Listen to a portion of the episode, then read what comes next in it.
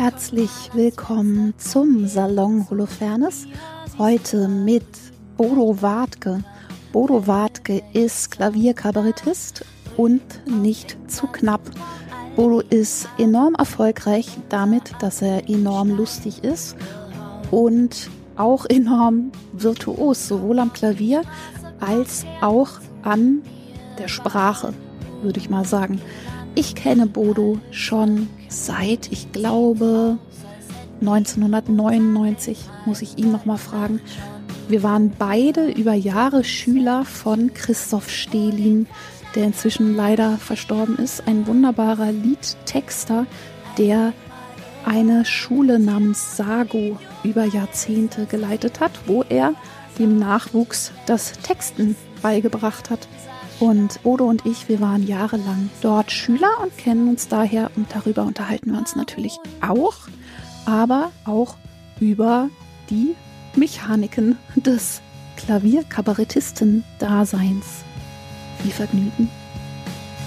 Komm auf die Beine, komm her zu mir, es wird bald hell und wir Ich glaube, die Nachbarin hat angefangen, irgendwas zu bauen. Ich hoffe, man hört es nicht. Was baut sie denn? Ich weiß nicht, einen Sarkophag. Man muss sich ja auch neue Betätigungsfelder suchen in der jetzigen Zeit. Ist doch so, oder ist ja. das mein Hund, der da so Geräusche macht? Vielleicht ist es auch der Hund. Nee. Also, Bodo, vielleicht erklären wir den Leuten, warum wir so vertraulich miteinander sind. Wir kennen uns schon. So ist es. Eine ganze Weile. Mhm. Genauer gesagt, seit 98? Könnte sein, ne? Oder so? Ja. Und zwar, ich habe eine Hörerfrage für dich von jemandem. Ich habe sie mir nicht aufgeschrieben, aber ich werde sie wiedergeben. Und zwar, Bodo, erzähl mal bitte, was Sago ist und äh, woher ihr euch kennt und ob du auch die Denkmalhausaufgabe damals bekommen hast bei Sago. Selbstverständlich. Also, der Reihe nach. Sago ist eine Liedermacherakademie unseres hochgeschätzten, leider inzwischen verstorbenen Kollegen Christoph Stählin, der halt eine illustre Schar an Liedermacherinnen und Liedermachern um sich geschart hat, um sie in der Kunst des Liedermachens zu unterweisen, wie er es selbst auch nannte. Und der das wirklich wie kein anderer konnte. Also der für Prinzipien des Songwritings bestimmte Begriffe entwickelt hat, die gleichermaßen poetisch wie auch griffig waren. Also mit einem Wort konnte er im Grunde ganze Songphilosophien beschreiben. Also so Absolut, ja. Fallobst, der Kaspar Hauser. Kaspar Hauser, genau, damit arbeite ich noch. Oder das, ja. also auf jeden Fall, das ist mir noch total als mahnendes Ding. Erklär mal, kannst du es noch erklären? Ungefähr, ja. Also, ich habe selber Kaspar Hauser nicht gelesen und gesehen. Ich wusste, dass es das gibt, so. Mhm. Und das Bild von Christoph Sterlin lautet, Kaspar Hauser war zeitlebens eingesperrt in einem Turm, bis er irgendwann daraus befreit wurde und dachte halt, der Turm ist die Welt, weil er halt nichts anderes kennengelernt hat als diesen Turm. Und später, nach seiner Befreiung, wurde ihm der Turm gezeigt. Und ihm wurde gesagt, das war nicht die Welt, das war nur ein Turm, in dem du eingesperrt warst. Und er hat gesagt, nee, das kann nicht sein. Das kann nicht sein. Das ist die Welt. Also er war nicht in der Lage, die Realität zu erkennen, weil er eine andere hatte über so eine lange Zeit. Genau. So, und das ist das Phänomen der Betriebsblindheit. Man schreibt einen Song und denkt, oh, das ist geil. Das ist der geilste Song auf der Welt. Der ist super. Und ich verstehe total, was ich meine. Genau. Vor allem. Ist doch völlig ist logisch. mir total klar. So, und dann ist ja. es halt sehr hilfreich, ein Korrektiv von außen zu haben in Gestalt von erfahrenen Liedermacherinnen und Liedermachern, wie du eine bist, die dann halt sagen, ah, da musst du noch mal bei, Bodo. Das ist, äh, das, ich glaube, das ist noch nicht so gut. Ja, ich fand das unglaublich hilfreich und immer wenn mich jemand fragt, ob man das lernen kann, ne? ob man das Schreiben lernen kann und so, dann sage ich immer ja, weil ich das da erfahren habe. Ja, man muss das halt auch wollen, ne? Ja. Also das kann auch sehr hart und niederschmetternd sein. Ja, es war manchmal echt rüde so, ne? Mm, manchmal. Ja, und man muss dann auch lernen, das einzusortieren. Also letztendlich, ich hatte nicht immer eine gute Zeit bei Sauge. Ich fand das mitunter ja. auch sehr, ich habe mich sehr unverstanden gefühlt. Ich auch, ich, vor allem ich war immer die, die unflätige Worte in ihren Songs hatte, die Christoph nicht gut geheißen hat. Richtig, ich erinnere mich. also, da ist doch dieses Lied auf dem Album mit der Fliege, ne? Ja, ja. Popstar. Die Kam Kam Kamikaze-Fliege ist noch, das ist noch harmlos, ja. aber Popstar war hm. Genau. Ich erinnere mich noch, wie du das damals vorsangst in einer der Sagorunden und ich glaube, Christoph da auch alles aus dem Gesicht fiel. Ja, genau. Also, will ich dich lieber, ich sage das Wort nicht, oder will ich lieber du? Ja. Und Christoph so, "Ah." ja, der war ein Gentleman der alten Schule einfach, Ja. ne? Und Ja, ja. sehr zart beseitet, was sowas angeht. Oder sagen wir mal anderer Style halt, ne? Ja. Also ich fand, das hat also im Laufe der Jahre auch mein künstlerisches Profil geschärft, die Auseinandersetzung mit Christoph und den anderen. Selber mir Dinge zu gestatten, von denen ich weiß, die kommen bei Sago nicht gut an. Die findet Christoph mit Sicherheit blöd. Und dann aber den Mut zu haben, dazu zu stehen und zu sagen, ich finde das aber gut. Ja, so, ich mag genau. das, ich möchte das genauso machen. Genau. So, also das war für mich auch ein ganz wichtiger Schritt der künstlerischen Emanzipation. Mm, total. Und beschreib doch mal, beschreib mal, wie es da aussah oder wie wir das gemacht haben. Das ist nämlich wirklich, glaube ich, vielen Leuten unbegreiflich, dass da zwölf oder was? Wie viele waren wir? Ja, mal mehr, mal weniger, ne? Acht, zwölf Leute im Kreis sitzen. Und in der Mitte eine Rotwein, eine ge- geleerte Rotweinflasche drehen Genau, und der, auf den sie zeigt, Ja. muss was singen. Genau. Und die anderen sagen danach nicht etwa schön gemacht, fein Nee, nee. gemacht, sondern Ja, also es gibt die sogenannten Kritikrunden, die laufen eben so ab. Und dann gibt es halt auch Wunschrunden, wo jeder, auf den die Flasche zeigt, sich von wem anders was wünschen darf. Das fand Ja. dann eben meistens am späteren Abend bis tief in die Nacht statt. Und ja, also bei den Kritikrunden wurde man nicht geschont, aber das war ja auch die Idee. Und es gab halt immer eine Jahresaufgabe. Die gibt es ja auch noch bis heute. Sago wird weitergeführt von Ah, schön. einigen Mhm. seiner Eleven. Und zu der Jahresaufgabe hat man dann Lieder geschrieben und sich im nächsten Jahr wieder versammelt und die dann einander vorgetragen. So. Und damals, 98, lautete die Jahresaufgabe Denkmal. Ja. So, und damit ist auch die nächste Frage beantwortet. Selbstverständlich habe ich ein Denkmallied geschrieben. Ja. Ist nur nicht ganz so bekannt geworden wie deins. Ich fand die Aufgabe doof. Ich weiß noch, also ich, ich habe wirklich, ich habe Christoph geliebt, ne? Das klingt jetzt sehr kritisch, aber ich habe die Aufgabe bekommen und dachte, um Gottes Willen, da kann ja nur irgend so ein lahmes, blutleeres Kopfgeseier bei rauskommen, weißt du? Und dann bin ich spazieren gegangen, glaube ich, habe einen Spaziergang gemacht und plötzlich, zack, ich hatte diesen Freund schon so lange und unsere Freunde hatten so wahnsinnig viel Meinung dazu was für ein tolles Paar wir waren ne? Mhm. und dass das für immer so bleiben würde und so. Und es zeichnete sich damals schon ab, dass das nicht so war, Hm. nicht so bleiben würde. Und dann habe ich eben Denkmal geschrieben. Nach wie vor super Song. Ich weiß noch, Was hast du geschrieben? ein Denkmal denkt. Ach ja, genau, genau. Ja, Ja, es ist äh, das Lied über ein Kriegerdenkmal, Genau. über den Monolog eines Kriegerdenkmals in einem Park, ja, das letztendlich daran verzweifelt, dass die Menschen nichts lernen und Kriege immer wieder passieren. spielst du das noch? Hm. Super. Ja, es gibt eine sehr schöne Orchesterversion davon. Da reden wir später drüber. Ja. Über die Orchestersachen. Aber diese Hausaufgaben, also ich hatte das Gefühl, es bewährt sich, ne? Das ist irgendwie tatsächlich kriegt man so Spielbein Hm. mit Sachen, die man eigentlich sich nicht selber ausgedacht hat. Und ich fand es total hilfreich, auch mal auf Zuruf zu schreiben. Ne? Total, so, ja. dass man merkt oder man lernt dann nach ein paar Jahren, dass man einfach aus allem einen geilen Song machen kann. Ne? Und Hm. man wird nicht mehr so prissy, wie sagt man, beschützerisch mit seinen Ideen, finde ich. Ja, das stimmt. Also man kann ja auch, also es ist eine Idee, auf die man selber nicht gekommen wäre und sich an dieser Idee abzuarbeiten und eventuell auch daran zu scheitern, kann ja sehr lustig sein. Also ich habe über eine Sago-Aufgabe eines meiner erfolgreichsten Lieder geschrieben. Das hat mit die meisten Klickzahlen auf YouTube ist total krass. Das heißt, da muss er durch. Ja, Und ich dachte also, was ist denn das für ein bescheuerter Titel? Da reimt sich ja gar nichts drauf. Auf da muss er durch, Mann. So, und genau davon handelt dieser Song, dass ich versuche, Reime zu finden auf da muss er durch. So, und ja, genau. da genau. tatsächlich auch das ein oder andere Kunststück vollbringe, vor dem Hintergrund, dass sich im deutschen Vokabular tatsächlich nur ein Wort auf durch reimt, nämlich Lurch. Und ja, es ist, also ohne diese Aufgabe hätte ich dieses Lied nie geschrieben. Deswegen, ja, bin ich Sago und Christoph zu großem Dank verpflichtet. Ja, ich auch, auf Mhm. jeden Fall. Ich weiß noch, dass damals, als wir uns unsere Denkmallieder vorgesungen haben, dein Lied da aber gar nicht so gut wegkam. Ne? Nee, Also glaub da ich war auch. Chris auch sehr, Genau. sehr skeptisch und Ja, ja, ja. weiß nicht. Und, Genau. und Also- kurze Zeit später. Ich meine, Christoph war auch alles nur nicht Pop. ne, so. Nee, also, also der war schon, war ihm ja im höchsten Maße zuwider. Also er hatte Genau. auch dann, wenn er die Wahl hatte zwischen einer eingängigen Melodie, Phrase und einer sperrigen, hat er sich eigentlich immer für Letzteres entschieden. ja, So. auf jeden Fall. Wo ich auch manchmal dachte, ach Mensch, Christoph, es kann doch einfach mal, es kann einfach mal schön sein. Igitt, man kann es mitsingen.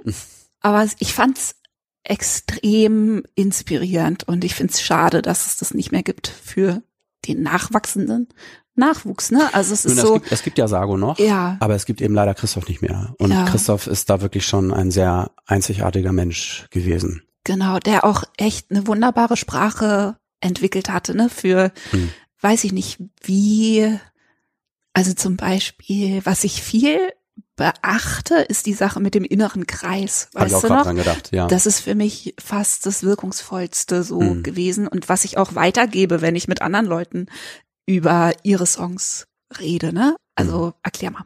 Erklären Sie mal, vielleicht kannst du ja auch deinen eigenen Songwriting-Workshop aufmachen. Also der innere Kreis.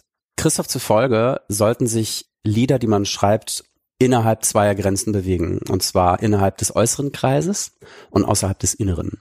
Der äußere Kreis limitiert deine musikalischen und interpretatorischen Fähigkeiten. So, also du solltest in der Lage sein, deinen Song auch wirklich zu begleiten, das Instrument, auf dem du das tust, zu beherrschen und das Lied so zu singen, dass man den Text verstehen kann. Mach ich nicht immer, ne? Zum Beispiel. naja, so, aber vielleicht. Nee, ich verhebe mich Ja. andauernd, weil ich, äh, ich schreibe im Kopf, Hm, ohne an mich zu denken. hm, Ich schreibe oft als andere Leute im Kopf. hm.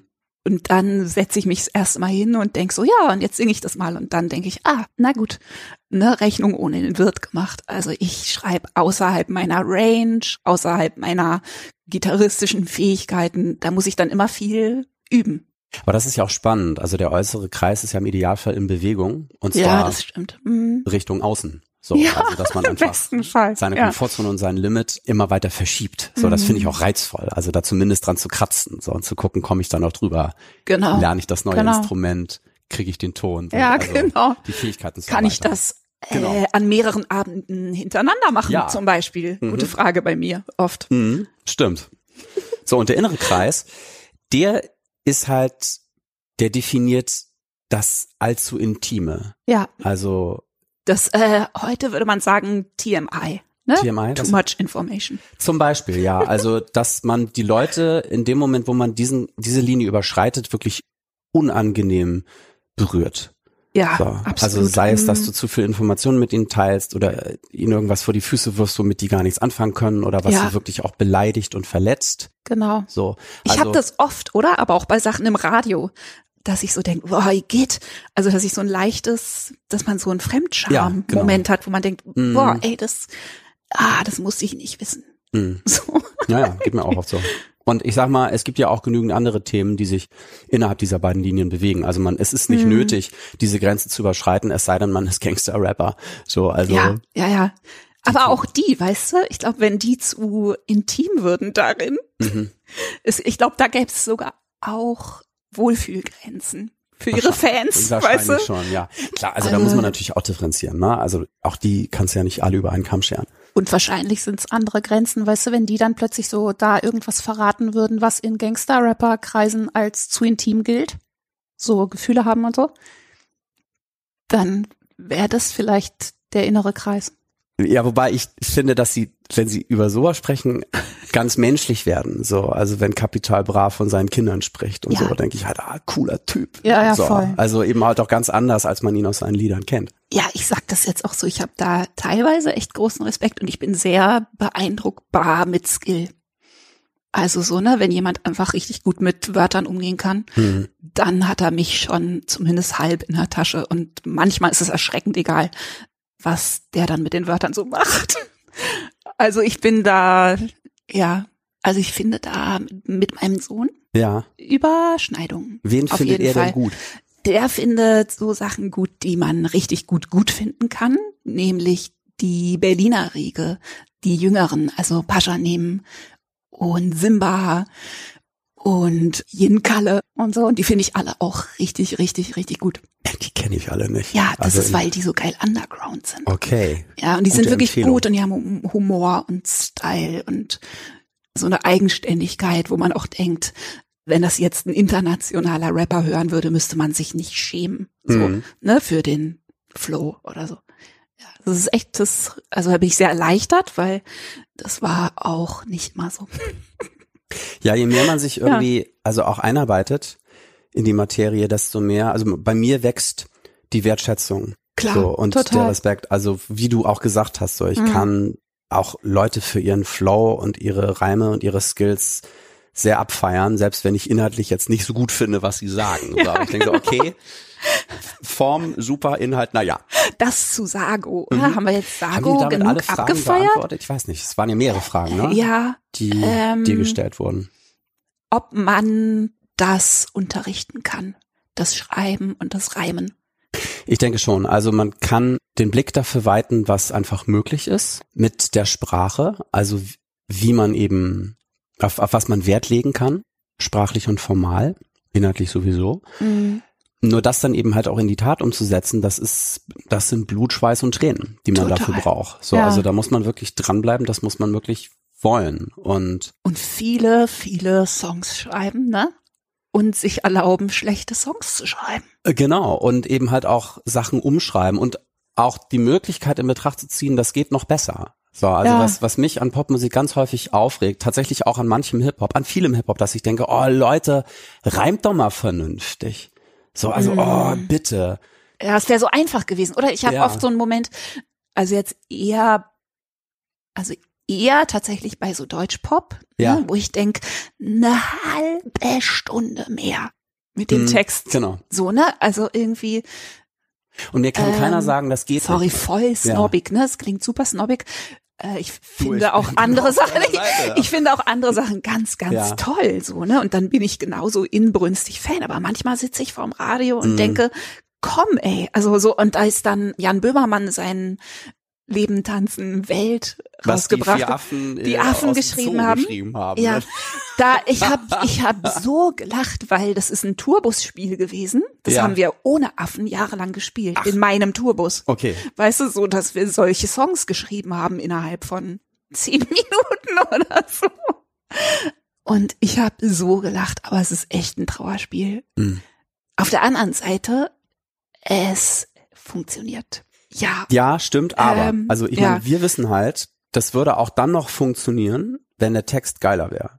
So, also. Ah, nicht unbedingt. Glaubst du nicht? Nee, ich, ähm, naja, also vielleicht mit der halben Stunde mehr, weißt du, wo du den einen Reim reparierst und irgendwas bisschen eleganter machst oder so, aber nicht, wenn du, was ich glaube ich oft machen würde, weißt du, wenn ich jetzt so der Spin-Doktor wäre, dann würde ich oft den Song nehmen und sagen, äh, das ist ja schön und gut, ja, das ist die, die Geschichte, die du erzählst. Aber wäre es nicht noch spannender, wenn mhm. folgender Twist und so, ne? Und dann würde ich hier und da und so. Und ich weiß nicht, ob ich da dem jungen Nachwuchs einen Gefallen tun würde. Weißt du, wenn es zu komplex und zu. Naja, also Publikum ist ja sehr, sehr unterschiedlich und sehr ja, divers. Genau, genau, genau. Genau wie alle Künstlerinnen und Künstler auch. Und Deswegen schätzt dich ja auch dein Publikum, weil du so schreibst, wie du schreibst, weil du eben nicht so schreibst, wie im Pop-Mainstream das an der Tagesordnung ist. So, ja. also man findet bei dir das, was man anderswo vergeblich sucht. Und ich glaube, das trifft auf mich auch zu. Absolut. So, also ja. wir mhm. schaffen unsere eigenen Kategorien. Ja. Genau. Und wir machen uns das in gewisser Weise schwer, weil mhm. wir Wert legen auf andere Dinge, Dinge, auf die andere keinen Wert legen und die auch nicht nötig sind, um damit Erfolg zu haben und vielleicht sogar noch größeren Erfolg zu haben, als wir ihn haben. So. Ja, und die im Radio eher stören. Genau, die im Radio so, ne? eher stören. Also, und trotzdem ja. machen wir das, weil wir werden damit nicht glücklich. So. Und ich hatte neulich eine ganz interessante Diskussion mit einem Kita-Papi. Ja. Und der ist Pop-Produzent. Und wir waren mit unseren Kindern unterwegs. Und der schreibt halt auch für viele Pop- und Hip-Hop-Acts und so und mhm. mit anderen Leuten zusammen. Und mit ihm hatte ich mich vorher schon mal unterhalten und neulich halt mit einem seiner Co-Produzenten. So, und der fand halt ganz interessant, was ich mache, der kannte mich bisher nicht. So, und halt auch beneidenswert, so diese Autarkie zu wahren. So, und ich wiederum fand sehr interessant, wie er vorgeht und warum und konnte das auch nachvollziehen. So, also ja. mhm. er hat mhm. gesagt, ihn zieht selber nicht auf die Bühne. So, würde es ihn auf die Bühne ziehen, dann würde er genauso vorgehen wie ich. Da er aber für andere schreibt, ist das für ihn im Grunde so eine Art Knobelaufgabe, zu wissen, Mhm. okay, diese Begriffe brauche ich. Die haben laut marktwirtschaftlichen Untersuchungen ergeben, dass sie die jugendliche Zielgruppe ansprechen. Und Leben, Tanzen, Welt halt. So, ja. Äh, Menschen- Menschenfilm, so, ne? Genau. Und Ja. Äh, Füße im Sand, So, ja. Wellen, so. Und sich eben innerhalb dieser Mhm. Morgen, Grenzen, so, ja, neu, Sonne. So. Und das kann ja, das kann ja tatsächlich auch Spaß machen. Du hast so einen Worthaufen. Ja, klar. Mach was raus. Also Ja, wie voll. so Sudoku oder Kreuzworträtsel. Ja, Und ich würde es trotzdem nicht machen, kann aber nachvollziehen und finde das auch legitim, dass Leute sagen, das Total. ist genau meins und darin bin ich gut. ja, Und das mache ich absolut. gern. Und es gibt ja auch in dem Beruf wiederum Leute, die versuchen, da, sagen wir mal, auf einer sehr dünnen Linie zu laufen von Anspruch. Also, ne, die auch versuchen, das auszudehnen, was da geht und die ganz tolle Sachen schreiben.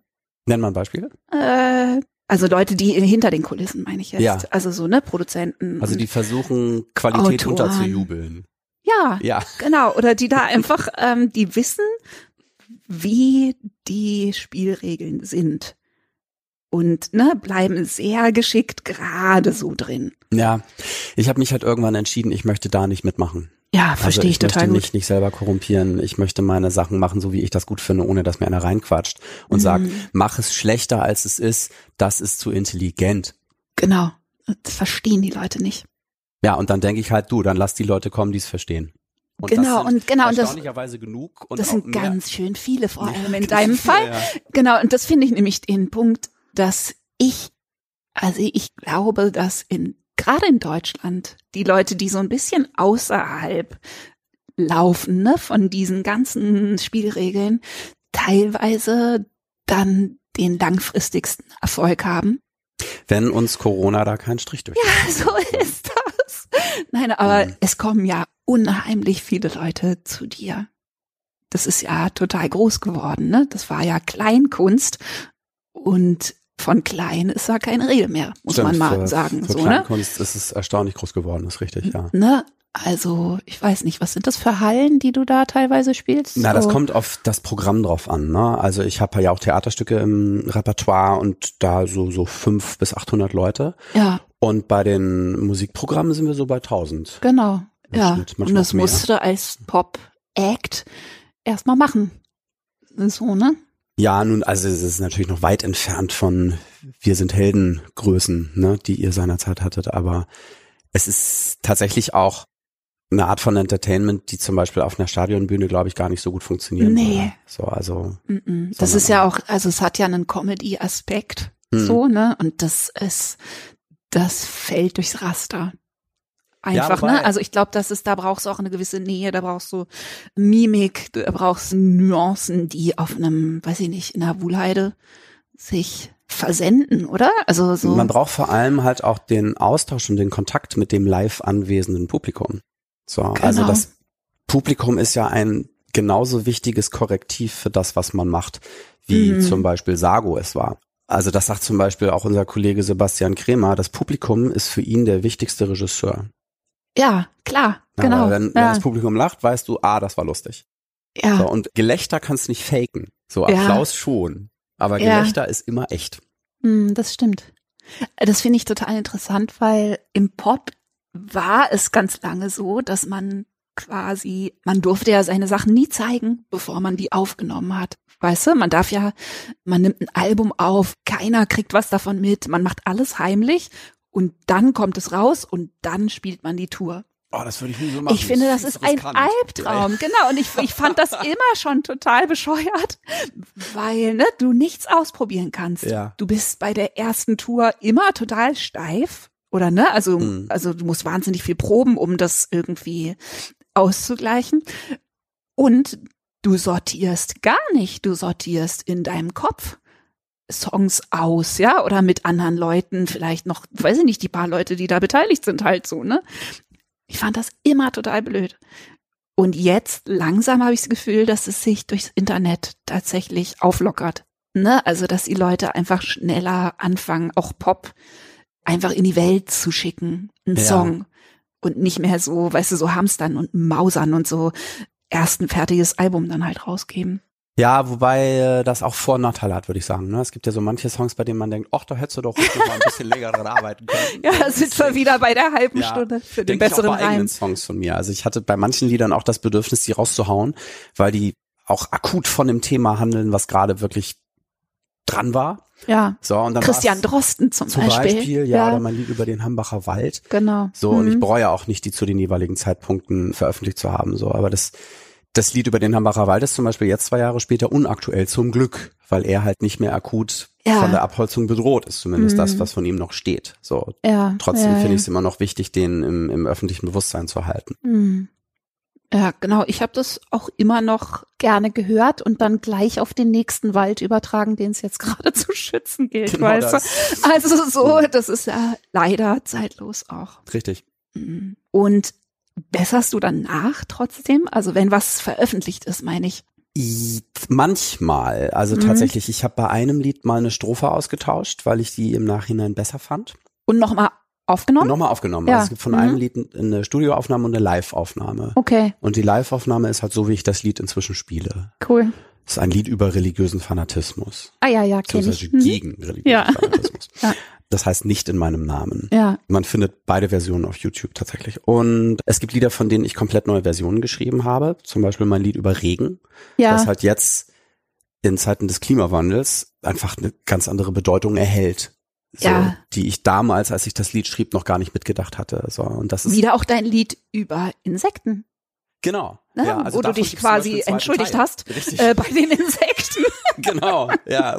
Also aber er zuerst einen harten Diss-Track gegen Insekten verfasst und dann einen Anti-Diss-Track, in, in dem ich die Insekten rehabilitiere. Ja. ja. Und auch tatsächlich sehr viel Faktenwissen über Insekten vermittel, also auf, auf möglichst unterhaltsame Weise, dass man halt dann auch sieht, was für einzigartige Lebewesen das sind. Also wie alle Lebewesen auf diesem Planeten verdammt. So, es wäre schon gut, wenn die nicht aussterben. So, wir haben es alle gehört. Budova hat gedistanziert sich vom Insektenkillen. Genau. So. Und Aber also, beide Songs haben viel Wahrheit. Ja. Ja, also, klar. ja. Ich habe auch in der Vergangenheit mich abfällig gegenüber Wespen geäußert. Leider. Es tut mir sehr leid. Ja, ja, gut, ich meine, das, das nie wieder tun. Das tue ich ja auch immer noch. Das kann man ja bei Wespen auch verstehen. ja. Es ja. braucht viel Meditation, um hm. mit Wespen gut klarzukommen. Ich hatte neulich eine im Mund. Sie e. hat mich, ja, un unabsichtlich. Ja. War, hat sich hinter dem Etikett meiner Limoflasche versteckt, das Biest, und hat mich aber zum Glück nicht gestochen. Ich hatte Boah. großes Glück, ja. Mich hat eine gestochen und ich habe so richtig zugeschaut, weil ich so zen war. Und oh, okay. weil ich so dachte, äh, jetzt bist du einfach mal ganz entspannt damit. Mhm. Und dann hat es erst gar nicht so weh getan und ich bin weggegangen. Ich war mit meinem Hund unterwegs, mit meinem brandneuen Hund und ja. wollte so auch cool rüberkommen gegenüber dem anderen Hundebesitzer, ja. mit dem mein Hund gespielt hat. Und es war so, mm, ja, ah, tut ein bisschen weh. Und dann bin ich weggegangen und dachte, tut gar nicht so weh und äh, voll unnötig die ganzen Jahre immer so Panik geschoben und so. Und dann hat es im Nachhinein aber so ätzend wehgetan und so lange dass ich doch jetzt langsam wieder so meinen ursprünglichen Instinkten vertrauen würde. Ja. Was Wespen angeht. Wieso hat die dich denn gestochen? Also hast die war in meinen Hosenbein geflogen, einfach oh. von alleine, ohne, ja. ohne Not. So. Was ist los mit ihr? Ja. Sie sind aber auch einfach krass drauf. Die ja, Wespen. Also genau. gerade jetzt in den letzten Tagen. Es war so ein flatteriges, so. geblümtes Hosenbein. Ja. Wahrscheinlich war es auch ein bisschen provokant, aber auf jeden Fall. Das tut doll weh im Nachhinein. Es hat so einen fiesen kleinen mm. Nachgang. Tatsächlich lange her, dass mich eine gestochen hat. Ich dachte damals, es wäre ein Naturgesetz als Kind. Ich dachte, mhm. pro Jahr kriege ich einen Wespenstich. Das ist, das ist so. Das ist ein unerschütterliches Gesetz wie die Schwerkraft. Sondern hatte ich in irgendeinem Jahr zum ersten Mal keinen Wespenstich und dachte, was ist jetzt los? Das Raumzeitkontinuum. An Silvester so auf den Balkon gestellt. Komm, was komm! Ja, jetzt schnell. Jetzt, ich bin hier. Showdown. Ich wollte noch eine Sache sagen zu der Frage, wie sich meine Lieder verändern. Also ich habe zu manchen Liedern neue Versionen geschrieben, bei denen die neue Version nicht so gut funktioniert. Ganz konkretes Beispiel. Mhm. Als George W. Bush ja. noch Präsident der Vereinigten Staaten war und seine Wiederwahl bevorstand, schrieb ich ein Lied darüber, mhm. über Monika Lewinsky. Also genau. wo ich Monika Lewinsky gebeten habe, doch auch bei George W. Bush ein Impeachment-Verfahren ähm, zu lancieren. Ja, was mir im Nachhinein noch ein bisschen unangenehm ist, denn die kann ja nun wirklich am allerwenigsten für ja, diese ganze Sache. Stimmt, also ja. und stand in einer Art und Weise im Lichte der Öffentlichkeit, das wünscht man niemandem. Ja, also, und es ist eine saucoole Frau. ja, genau, das weiß ich inzwischen auch und hätte, also im Nachhinein würde ich so ein Lied nicht nochmal schreiben. Ja, du warst jung und brauchtest den Gag. Ich war jung. Ich war, ich war auch Genau. dort. Ich, ich, ich, ich kenne das. So, und dann habe ich halt überlegt und mich haben auch Leute gefragt, wäre das nicht was, dieses Lied auf Donald Trump umzumünzen? Okay. Und das habe ich versucht und habe Na. gemerkt, das funktioniert nicht, weil sich die Kategorien auch so Total. haben.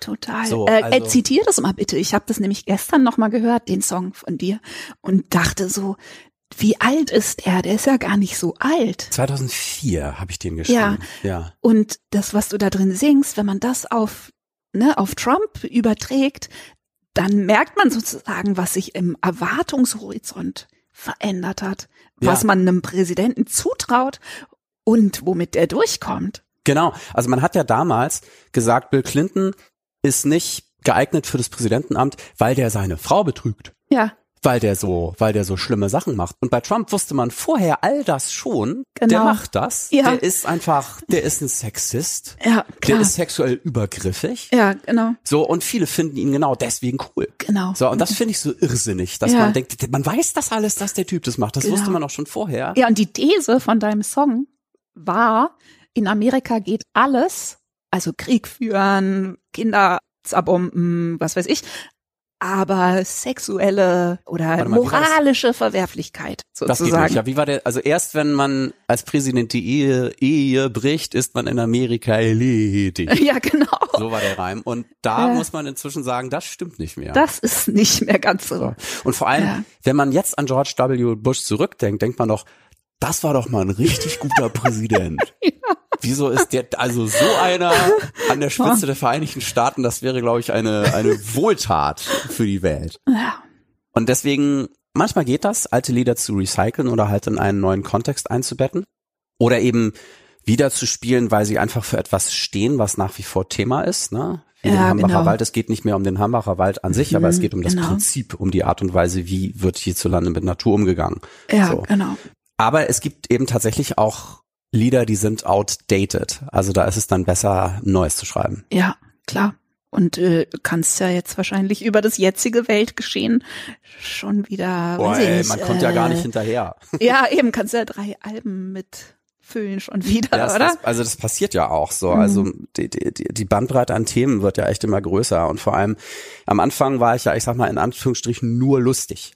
Ne? ja, also so genau. Hm. Mit Hang zur makaberen Groteske und Ja. schwarzhumorigen Liedern. Kreisler So, ne? beeinflusst Total, bestimmt, ne? Total, Und auf so. jeden Fall. Ja, also ohne genau. den hätte ich wahrscheinlich gar nicht erst angefangen mit dem Liederschreiben. Ganz kurz für die Hörer, Ja. Georg Kreisler. Georg Kreisler. Georg Kreisler, ein Genau, äh, ja. Wiener Liedermacher, Mhm. der wunderbar mit der deutschen Sprache umgegangen ist. Und Tauben vergiften. Tauben vergiften im Park Im war eines Park. seiner berühmtesten Lieder. Genau. Und der hat die, wie sagt man, die Band, also nee, oder mein, den meinen Horizont verschoben hat. Also Ja, klar. Reime, von denen ich vorher dachte, so reimt man. Genau. Dann hörte ich Georg Kreisler und dachte, wow, so geht's ja Wow. auch. Ja, das ist genau. so geil, das ist ja cool, das möchte ich auch. So. Der, der Eminem des Liedermachings. Kann man sagen, ja. Mhm. Auf, also der auf jeden Fall so Grenzen verschoben hat, von denen man vorher wahrscheinlich dachte, sie sind unverrückbar. Ja, absolut. Mhm. Ja, also der hatte genau wie Eminem krasse Skills Ja, und einen guten Flow ja, genau. und einen einzigartigen Flavor. Ich hatte, es war mir nicht vergönnt, ihn auch mal persönlich kennenzulernen. Mhm. Ich habe ihn nämlich gefragt, ob ich das Thema von Taubenvergiften im Park für ein anderes Lied von mir zitieren darf. Okay. Und Und das ist halt ein Urheberrechtsding, also sowas Klar. muss man abklären, das, ne? durftest du? Durfte Ja. ich nicht. Das hat er mir nicht gestattet. Ah, aber auch aus nachvollziehbaren Gründen. Also er hat Mhm. mir dann geschrieben, warum er dagegen ist. Und das konnte ich, da habe ich total begriffen. So und dachte so, ja, also man wird, man denkt halt immer, da hat einer doch vom anderen abgekupfert. Und sei es auch umgekehrt, dass dann Ja. Leute denken, na, Ja, der ja. Da doch vom Wartke abgekupfert. Also die Mhm. Leute denken eher so, anstatt zu denken, ah cool, das ist wahrscheinlich eine musikalische ein, Reminiszenz. ja, genau, Hommage. Ja, Das ist ja die Grenze. Sample. Du, mein Sohn, Mhm. ne, der eben viel Hip-Hop hört und Rap und so, der kommt dauernd zu mir und fragt mich, ist das hier ein Zitat oder ist es geklaut? Weißt du, weil da wird ja auch so viel zitiert. Ja, Und die Grenze ist ja wirklich total fließend. ja, genau. Ne? Also Also, wo ist es frech und wo ist es Respekt? Mhm, ne, im Sinne, ja. Und auch eine künstlerische Weiterentwicklung. Ja, genau, genau. Ja. Ja, finde ich auch schwierig, sich da zu verhalten. Also Ja. und zwar als als jemand, der gerne etwas zitieren möchte und Mm, auch als genau. jemand, der zitiert wird. Ich mache es ja also auch andauernd, weißt du, ich habe ja die komplette Ode an die Freude verwurstet und Sehr so. gut übrigens. Dankeschön. Tochter macht dein Physikum. Ich habe sehr gelacht, als ich das zum ersten Mal gehört habe. Ah, ich meine, sowas macht auch einfach so Spaß. Ja. Weißt du, beim Schreiben, ich habe mich bepisst. Ich meine, da sind ja so, nun zum, zum ne? Glück, äh, also zum Glück in Ja. Anführungsstrichen, beide Urheber lang genug tot. Ja, das, äh, wusste ich natürlich auch. Ja, ne? genau. Also Mhm. es ist immer gut, Schiller und Beethoven zu samplen. Mache ich ja auch. ja, Ja. genau. Ich wollte noch eine Sache sagen. Genau, wir waren Ja. bei Georg Kreisler. Mhm. Und er war dann aber so cool, dass er halt unter seinem Brief handschriftlich skizziert hat, hier, Herr Wartke, so eine Walzermelodie ist ja schnell gemacht, wie wär's zum Beispiel so Boah, geil. oder so. Hast du den Brief noch? Das ist Ich ja, hab den noch, ja. Und dann hat er mir so handschriftlich so ein paar Motive da. das ist doch Wahnsinn. Ja, und ich dachte, okay, er, er, er hat recht und es fühlt sich tatsächlich auch besser an. Also ich dachte, in dem Moment, Großartig. wo ich selber was komponiere und ihn nicht zitiere, ist es mein eigener Song. Ja, Wahnsinn, das ist doch total So. toll. Weil viele Leute, als ich, ich habe den in der alten Version dann auch ein paar Mal ausprobiert und da haben mich die Leute auch gefragt, das haben sie doch von Herrn Kreisler geklaut. Und ich habe gesagt, ich habe Nein, ich habe- geklaut, ich habe, ich habe, ja. und dann ist er mir tatsächlich begegnet. Ich bin aufgetreten bei, also ich hatte ein Privatkonzert im Wohnzimmer des Vaters einer Freundin in Salzburg und zu dem Okay. Zeitpunkt lebte Georg Kreisler mit seiner Frau in Salzburg und war eben mit diesem Herrn befreundet und wurde eingeladen Ach, zu dem. Konzert und dann saß er da und hat sich das Konzert von mir angehört. Und ich war natürlich sehr, sehr aufgeregt und habe dann auch gesagt, so ohne Herrn Kreisler, der heute Abend im Publikum sitzt, hätte ich gar nicht mit dem Liedermachen angefangen. Wenn man so Ja. will, trete ich heute Abend vor meinen Schöpfer. So, und auch danach mit ihm gesprochen und er kam zu mir und hat gesagt, es hat mir sehr gut gefallen, man sieht meinem Gesicht das nicht immer an. So, hat also Mundwinkel, die nach unten zeigen. Es Ja, ist ja. so seine, Das seine halt natürliche ein Gesichtsphysiologie. grantiger alter Österreicher gewesen. In mancherlei Hinsicht. Also der hatte Ja. ja. auch Grund zur Beschwerde, so und hat ja auch das sein Österreicher Sein sehr aufs Korn genommen und auch Mhm. die Art und Weise, wie ihm halt begegnet wurde. Und ich meine, ich habe seine Biografie immer noch ungelesen in meinem Regal. Das muss auch sehr interessant sein. Also der Ja. ist ja halt auch, der ist ja nach Amerika geflohen Mhm. vor den Nazis und war dort Filmmusiker und hat mit Charlie Chaplin zusammengearbeitet. Echt? Ja. Und beschreibt den als einen ganz tollen Typen, der halt wirklich sein, sein ganzes Team im Blick hatte und so. Also er schon, der hat eine, also bevor er Liedermacher und als Liedermacher bekannt wurde, hatte der schon eine ganz illustre Karriere hinter sich und hat Filmmusik in Hollywood gemacht. Also total Ja. krass. Krass. Hm. Wir haben von ganz kurz Sebastian Krämer gesprochen, ne? Weil Ja. ähm, an den musste ich jetzt in der Vorbereitung auch denken. Und zwar, weil der ja auch so in dieser Tradition sich bewegt, wie du, Mhm. ne? Und auch Kreisler-Fan ist und so. Und ich finde einen interessanten Unterschied, aber dass du so, das ist gar nicht so einfach zu sagen, also du bist in dieser Tradition und du grenzt dich nicht ab von ihr, aber das ist nicht retro. Ah, Was das du Sebastian machst. aber auch nicht. Nee, aber ich finde, ich liebe Sebastian, ne? ich finde ihn großartig, aber ich finde einfach, das ist so ein, bei ihm ist es oft wie so ein ständiger Austausch mit diesen Traditionen, oder so kommt mir das zumindest vor. Abgrenzung, Zitat, Wertschätzung und so alles drin. Aber ich habe bei dir das Gefühl, dass du so, du benutzt es alles, du spielst ja auch viel auf dem Klavier, weiß ich nicht, dann ein bisschen Ragtime, ein bisschen Jazz, bisschen diese ganzen, ne, es ist ja auch sehr retro, aber es hat nicht, es hat keine Retro-Anmutung für mich. Es ist total jetzt. Ja, ich glaube, das Weißt liegt du? daran, dass So. Sebastian eine gehobenere Sprache verwendet, als ich das tue. Also Ah ja, wahrscheinlich, ne, genau. Sebastian Ja. ist ja so unglaublich ich finde halt, elegant und Ja. gewählt Ah, und äh, genau. Ich liebe das, was er Ich macht. auch. Es ist so, so, er ist wahnsinnig lustig. ich finde Und Sebastian wirklich genial. Ich halte Ja, ihn für ein veritables Genie. Buster Keaton, Wahnsinn. des Also, ja. Klavierkabaretts. der, Ja. der schreibt halt Sätze und Kompo Kompositionen, auf die würde ich niemals kommen. Wahnsinn, halt galoppierendes denke, Gehirn. Wahnsinn und dabei Ja. unfassbar poetisch und bildgewaltig. Also von Sebastian, Krämer, sagen wir nochmal, war Ja. auch bei Sago natürlich. Ja. Ja, und ich habe von Sebastian Krämer noch keinen einzigen schlechten Song gehört. Ja. So, die sind alle fantastisch. Und was Sebastian und ich halt sehr gerne machen, wir sind sehr gerne Spezialgast im Konzert des jeweils anderen. Ja, also ich werde schön. auch Spezialgast sein bei Sebastians Premiere. Die Toll. am 23. und 24. Oktober im Heimathafen stattfindet. Ich empfehle euch dringend, euch das anzuschauen. Karten kaufen. Trotz, Richtig. Trotz Corona. Am 23.10. werde ich im Publikum sitzen und am 24.10. mir mit ihm die Bühne teilen. Sehr schön. So, und was wir halt auch gerne machen, ist uns, wenn wir neue Songs haben, die wir ausprobieren wollen, vor Publikums, vor Publikum, uns dazu in der Scheinbar zu verabreden. Ah, Wer mhm. die Scheinbar nicht kennt, das ist ein kleines Varietheater in Berlin-Schöneberg, so im Ladenlokal eines Mietshauses. Gerade dieser Laden ist für uns ganz, ganz maßgeblich entscheidend. Also ohne Mhm. die Scheinbar kann ich sagen, mit Fug und Recht wäre ich vielleicht auch kein Künstler von Beruf geworden, Ja. weil ich da immer war, Toll. und, um neue Songs auszuprobieren. Und in, bei Sebastian kommt es sogar in einem Lied vor, da singt er über die Scheinbar und Ah, singt ja. davon, was für ein wichtiges Korrektiv in seinem Schaffen, in unser aller Schaffen, die Scheinbar ist. Ja. Und Toll. wenn solche Mhm. Bühnen, ich, wir kommen immer wieder auf das Thema zurück, wenn solche Bühnen verloren gehen sollten, wäre das ein ganz, ganz großer Verlust. Absolut. Deswegen, ich kann auch hier nur für plädieren, Leute, geht in die Scheinbar, das lohnt sich. Man wird dort Mhm. keinen schlechten Abend erleben. Ja, toll. So, also, und das ist einfach die Brutstätte von Kunst. Also man kann hier quasi da beim Entstehen zusehen. Ja, super. Mhm. Ich glaube, worauf ich hinaus wollte, ich wollte dich jetzt auch nicht von Sebastian abgrenzen, weil ich weiß, dass ihr quasi auch Seelenbuddies seid und so, sondern mir ist nur, ich glaube, was bei dir besonders ist, ist, dass du auch eben angefangen hast, ernstere Themen zu besingen, immer mal wieder, ne? Das stimmt. Also ich, ja. wir sprechen ja hier zu Leuten, wo wir davon ausgehen, dass sie dich nicht kennen und dich jetzt kennenlernen, ja.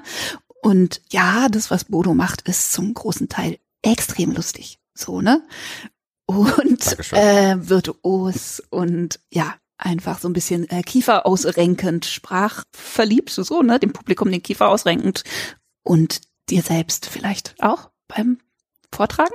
ja, oder in dem Moment, wo mir Sachen einfallen. Also ich finde ja. Ja. manche Sachen tatsächlich in dem Moment, wo sie mir zufällig einfallen, oft genauso witzig wie das Ich. Publikum, wenn es Ja. die zum ersten Mal hört. Total. Denk dann im, im Nachhinein denke ich auch mal, wie bin ich da denn drauf gekommen? Das ist ja krass. Ja, So, als hätte also einem so. das Universum einen Witz erzählt. Ja, Oder? Christo- Chris- so, ist es, so, so. fühlt sich das für mich an, dass Genau. ich denke, aha, geil, danke, good one, so, Mhm. ne? Ja. Christoph würde sagen, Fallobst. ja, Ne? Also der Apfel, der dir vor die Füße fällt, den du nicht gepflückt hast. Ja, okay, mhm, genau, so reif, war irgendwie reif und zack, Genau, du so, warst oh, gerade hier. da. Ja, stimmt. Genau. Ich Ja. habe neulich mal zu einem zu Hagen, Hagen Dambert, kannst du dich an den erinnern? Ja, klar. Genau, mit dem Ja. habe ich mich getroffen. Und über über wir haben uns lange nicht gesehen und hatten uns viel zu erzählen. Und im Austausch mit ihm bin ich auf die Vermutung gekommen, die er mir prompt bestätigte. Also Mhm. bin, bin gespannt, was du dazu sagst. So, wir werden oft gefragt, wie kommst du denn darauf? Wie bist du denn Mhm. darauf gekommen? Und bei mir lautet die Antwort ganz häufig, weiß ich nicht. Ich habe keine Ahnung. Ich habe nicht Ja. danach gesucht, ich habe es gefunden. Absolut. Ich bin zufällig drüber gestolpert. Ich war Genau. auf dem Weg woanders hin Mhm. und habe dieses Blümchen gesehen, was am Wegesrand blüht. Ja, so. absolut. Und ich habe die Vermutung, die Kunst sucht sich ihre Leute. Also Ja. sie will geschaffen werden und guckt halt, wer ist auf Empfang.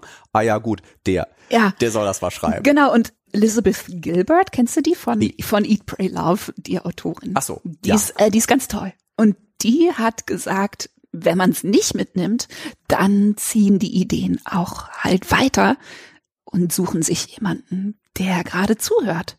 Mhm. Ne? Und die erzählt zum Beispiel eine Geschichte, wo sie ein ganzes Buch mit einem kompletten Plot jahrelang nicht geschrieben hat, total ausgefuchst, irgendwie eine sehr spezifische Geschichte im Regenwald, eine Trasse wird geschlagen, ein Bau, ein Mordfall, also wo du wirklich denkst, es fällt garantiert auf der Welt nicht zwei Leuten ein, so, ne? Ist es aber, weil sie hat es nicht geschrieben und hat dann eine andere Autorin getroffen, der alles aus dem Gesicht gefallen ist und die meinte, Moment, das schreibe ich gerade. Abgefahren. Ich bin auf der Hälfte, ich bin fast fertig. Und mit allen Details. Ja, also weitestgehend auf jeden Fall der Plot. Krass, das ist der Beweis. Die Kunst will aus sich heraus erschaffen Die. Kunst äh, benutzt uns nur als, Sie benutzt äh, uns nur. als Wirt. ja, also auf jeden Fall finde ich das schön zu sehen, dass du dann auch manchmal so ernst wirst jetzt.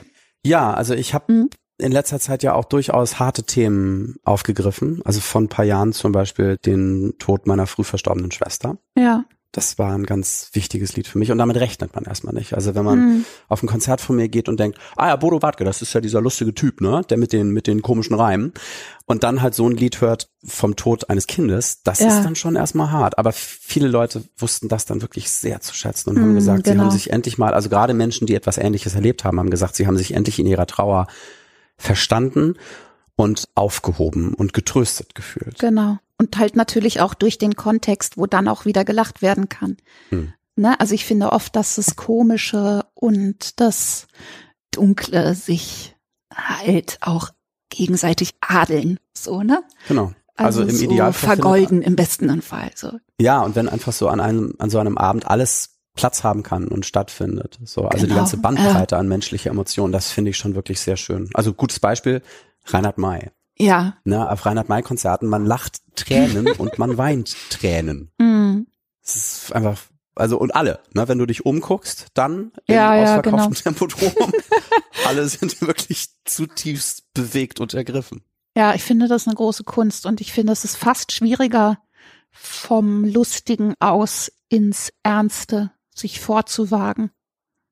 Weißt du, also es ist, wenn man sich etabliert hat als jemand, der so witzig ist. Ja, also das. Und auch in so einem Rahmen auftritt, ne, so Comedy-Rahmen.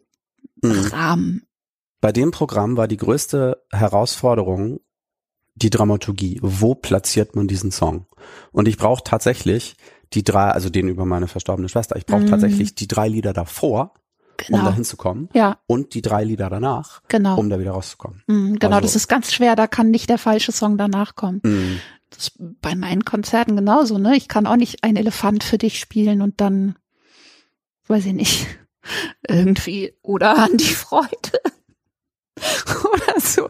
Also es ist, manchmal braucht man da viel Zartgefühl beim Set erstellen. Genau. Ne? Mhm. Dass man irgendwie auch so zart mit den Gefühlen seines Publikums umgeht und mit den eigenen auch. Mhm. Oder? Also man kann ja auch nicht alles immer überall singen. Oder? Also ich finde für dich selbst auch, du willst ja nicht Ja, Schatz singen und dann das Lied, was dir selber so ans Herz geht wahrscheinlich. Genau, ja, das stimmt. Ne? Also das kann man ja nicht, kann man auch körperlich nicht, finde ich. Also ich will, bei mir ist es dann so, wenn der Moment nicht stimmt, dann werde ich so, dann werde ich müde oder so. Also ich habe dann so Blockaden. Wenn mir jetzt jemand was zurufen würde, weißt du, und sagen würde, nichts, was wir tun können. Oder irgendwie ein Elefant für dich, yeah, wuhu. So. Ja, man versteht, die Leute möchten das gerne hören. Ja, aber ja, genau. Jetzt ist vielleicht dann nicht der beste Zeitpunkt. Ne? Genau, ja. genau. Und ja, ich habe auch Songs, die kann ich kaum spielen. Mhm. So. Ja, also bei dem Lied über meine Schwester war es so, dass für mich die, ah, ich wollte, also Trauerarbeit ist ein blödes Wort, also Trauerarbeit, Arbeit finde ich in dem mhm. Kontext irgendwie unpassend, aber einfach diese Trauer zu erleben und da durchzugehen. So, also überhaupt erstmal anzuerkennen, ich habe zwar meine Schwester nicht bewusst erlebt, aber ich habe sie. Also ja, ich bin klar. kein Einzelkind. Das war für mich ein ganz, eine ganz tröstliche Erkenntnis. Mhm. So. Und mit diesen Worten endet auch das Stück, meine Schwester. Also sie ist zwar nicht mehr hier, aber sie ist da. Mhm. Und seit ich diese Erkenntnis hatte, konnte ich viel zuversichtlicher auf das ganze Geschehen blicken. Mhm. Und wenn ich dieses Lied singe, mache ich mir eher Sorgen um das Publikum als um mich selbst. Ja, das kenne ich, ich, auch. Ich genau. bin durch ja. diesen mhm. Weg schon gegangen, mhm, genau. der dem Publikum mit diesem Lied gerade noch bevorsteht. Absolut. Oder auf ja. dem sie sich zurzeit befinden. Mhm, genau, das, der Song ist ja oft schon ein Teil der Verarbeitung. Genau. Ja, also für mich. Ist ja extrem therapeutisch, finde ich. Ja. Also Songs zu schreiben. Also du sagst es, du nimmst mir die Worte aus dem Mund. Das ist ja. so eine Art von Katharsis auch. Und ja. für, für, mich ein Akt der Bewältigung, um mit Sachen klarzukommen. So, also in dem Moment, wo ich ein Lied darüber schreibe, geht's mir besser. Das löst ja. zwar nicht das Problem unter Umständen, mhm. aber es ändert den Blick aufs Problem. Und ich kann immer sagen, okay, ist immer noch scheiße, die Situation, aber, aber. immerhin habe ich einen guten Song. ja. So, und den gäb's nicht ohne die Situation. So, und ist das also, bei den lustigen Songs aber auch so? Das kommt auf den Song drauf an. Also wenn es zum Beispiel, sagen wir mal, ein gebrochenes Herz zu einem sehr lustigen Song führt. Ja, also es ist zumindest ein Schritt, also eine Stufe auf dem Weg der Bewältigung, dass ich irgendwann mit sowas wie Liebeskummer halt dann im Idealfall abschließen kann oder ihn umdeuten kann und sublimieren, integrieren kann. Ja. was man da so sagt. Ja. Ähm, so, und dann eben halt auch mit einem anderen Gefühl zurückblicken kann und sagen kann, das ist, ist schon alles gut so, wie es, dass es war, wie es war und dass es jetzt ist, wie es ist. So, also, ja, Lieder zu schreiben löst nicht das Problem, aber es hilft mir, das Problem zu lösen. Das ist ein wesentlicher Schritt. Deswegen bin ich auch dankbar für diese, die, für die Möglichkeit, das mm, so mhm, total tun zu können. Von wegen dankbar sein, was tun zu können. Ich möchte so gerne noch über deine etwas leidenschaftsgesteuerten Größenbahnprojekte wie äh, Swing-Tanzorchester sprechen. ja, sehr, sehr, du, sehr schön gesagt. Zwingende Notwendigkeit. Ja, es ist eins von diesen Projekten, wo ich halt so denke, ja, geil, das haben wir noch nie gemacht, das mache ich. Genau. So, und damit halt dann auf meine Leute zugehe und die alle so, oh, oh Gott, wie sollen wir denn? Oh, genau, ich habe das ja auch, ich habe ja jahrelang auch so ein klassisches Management gehabt, habe ich jetzt nicht mehr, ne, was gewinnbeteiligt war. Ja. Was natürlich bei jemandem wie uns äh, Bull ist. Also das kann man einfach nicht machen, so, ne? Weil wenn man dann schwanzwedelnd mit sowas ankommt und sagt, hey, was ich mir gedacht habe, was wir voll Geiles machen, dann mhm. ist natürlich klar, dass man da auf wenig Gegenliebe stößt. Und deswegen hast du dich von deinem Management getrennt. Ja. Das halte ich für die richtige Entscheidung. Ja, also ich habe ja. jetzt eine Assistenz, mhm. ne, die einfach, äh, sagen wir mal, kein Interesse dran hat, dass ich Geld verdiene. Mhm. Also die einfach, der das egal sein kann, weil sie wird halt bezahlt. Ja. Selbst wenn für mich nichts übrig bleibt. Und das ist eine totale Befreiung. Ich finde halt auch viel schöner, im Idealfall ausreichend Geld zu verdienen mit Dingen, die ich gut finde. Ja, absolut. Um mehr Dinge machen zu können, die ich gut finde. als viel Geld zu verdienen mit Dingen, die ich nicht gut finde. Ja. Da Was? verschätzt man sich auch. Es gibt auch viele Leute, die sich damit ausbrennen, ne? Also die denken, weiß ich nicht, so, so bezahlte Arschloch-Geeks. Die da nicht mehr rauskommen, die darauf hängen bleiben. Ne? Genau, Ich muss immer an Rex Gildo denken. Ja, genau. Möbelhaus. Ja. Mehr der es gehasst hat, auf Hossa mm. Hossa Fiesta Mexicana festgelegt zu sein. Natürlich. Und dieses ja, Lied immer singen musste. Mm, genau. Der ganz andere Sachen drauf hatte oh. und sich der Legende nach vor jedem Auftritt erst erstmal übergeben musste, oh weil Gott. er so gehasst ja, genau. hat, was er da getan mm. hat und letztendlich aus dem Fenster sprang. Mm. So, also. Wirklich ein Albtraum. Und ein Albtraum. ich meine, manchen Leuten versaut's auch nur ihre Kreativität. Ne? Also ja. nicht jeder muss dann aus dem Fenster springen, aber viele Leute hören einfach auf und genau. wissen nicht genau warum. Ja. So, ne? So, also. und wenn du die ganze Zeit damit beschäftigt bist, Sachen zu machen, die du eigentlich blöd findest, dann trocknet das eventuell halt auch die Quelle aus, aus der die Dinge entspringen, die Total. du gut findest und eigentlich machen willst. Äh, schnell passiert es, glaube ich. Also da hat man höchstens ein paar Jahre von Anita singen auf Dorffesten. Mhm. ja, ich bin froh, dass wir diesen dunklen Pfad nie betreten haben. Ja, ich auch. Und er ist verführerisch, der dunkle Pfad. dunkle Pfad ist sehr verführerisch. Aber nein, du swing tanzt. Genau. Du also swingst. Ich mache ja einfach gerne das auf der Bühne, was ich sonst auch gerne tue. In diesem Fall Swing tanzen, große Leidenschaft von mir. Also erstmal die Musik, die fand ich immer schon toll, bis ich irgendwann mitgekriegt habe, auch eher zufällig. Ey, geil. Es gibt eine Art dazu zu tanzen. Ja die total frei ist und sprudelnd, eben nicht so wie ich das damals selbst als Teenager mhm. in der in der Tanzschule gelernt habe, so feste Schrittfolge und so macht man das und nicht anders. Ja, genau. So, und dann auf einmal fand im Tanz das statt, was in der Musik auch stattfindet. So, mm, ey, wir machen Improvisation. Mal was. Ja, wir ja, improvisieren geil. mal, wir machen mal Fehler. Geil. Ja, voll so, geil. Und die interessantesten Moves sind halt wirklich daraus entstanden, dass irgendjemand mal was falsch gemacht hat und alle so, oh, das sieht ja cool aus. Wie geht denn das? Ja. Und das finde ich einfach einen irrsinnig guten Spirit und mhm. vor allem die Art und Weise miteinander zu tanzen. Also man mhm. eben nicht so der Mann ist, der führt und die Frau folgt. So, nee, man mhm. entwickelt was gemeinsam. So, und diese Position, wer jetzt irgendwie führt und wer folgt, das ist die ganze Zeit genderfluid. Ja. So, also man, man Geil. Mhm. kommuniziert mhm. die ganze Zeit nonverbal und entwickelt gemeinsam Ideen, die man zu zweit realisiert, die man alleine gar nicht realisieren könnte. Also es ja. ist die ganze Zeit ein Geben und Nehmen, also wie in einem tollen Gespräch. So einer schlägt was vor und der andere nimmt den Faden auf, cool, da kann man auch Folgendes draus machen. Ja, geil, super Idee. So. Ja. Und dadurch ist es so euphorisierend, weil man miteinander mhm. was erschafft und gestaltet und miteinander Spaß hat, wie man ihn alleine nicht haben könnte. So, und das Ja. war eine Offenbarung für mich. Also so miteinander zu tanzen, so miteinander zu sein, so miteinander umzugehen Mhm. und diese Lebensfreude, die das, die dadurch entsteht. Also die Ja. in der Musik eh schon vorhanden ist und ihre Fortsetzung findet im Tanz. Ist das Und ich da- Lindy Hop dann? Lindy Hop ist einer der Tänze, die man darauf tanzen kann. Ja. Ja, genau. Das, ich, ich liebe das, ich finde das total toll. Weißt du, warum der Tanz so heißt? Erzähl. Der heißt so, weil, also die Leute, die das erfunden haben, haben so getanzt, ohne dem einen Namen zu geben. Ja. Und dann kam ein Reporter von der New York Times und in den Savoy Ballroom in Harlem, New York, wo halt gerade krasser Battle of the Bands, also das ist ein riesen Ballroom war das, den es halt heute leider nicht mehr gibt. Zwei Ah. Bühnen. So und dann trat dann die Band von Chick Webb an gegen die von Count Basie. Ja. Man denkt so, what? Und Ja, haben sich natürlich dann immer weiter hochgeschaukelt und in der Mitte halt die Tänzer. Und dann kam ein Reporter und fragte, sag mal, äh, wie heißt denn das überhaupt, was ihr da tanzt? Und das, diese Frage wurde halt vorher nie beantwortet, geschweige denn gestellt. ja. Und der Typ, der sie beantwortet hat, dachte sich in dem Moment den Namen dafür aus. An dem Tag war nämlich gerade Charles Lindbergh nonstop über den Atlantik geflogen. Und es stand in der Zeitung, Lindy, so nannte man ihn, so. hopped the Atlantic. Ach, geil. Super. So, und mit dieser Ja. Schlagzeile im Kopf sagte dann dieser Tänzer, ja, äh, der Tanz, der heißt äh, Lindy Hop. Ah ja, Lindy Hop, interessant. Super. Ich muss jetzt gerade an Emilia Earhart denken. Die hätte auch einen Tanz verdient.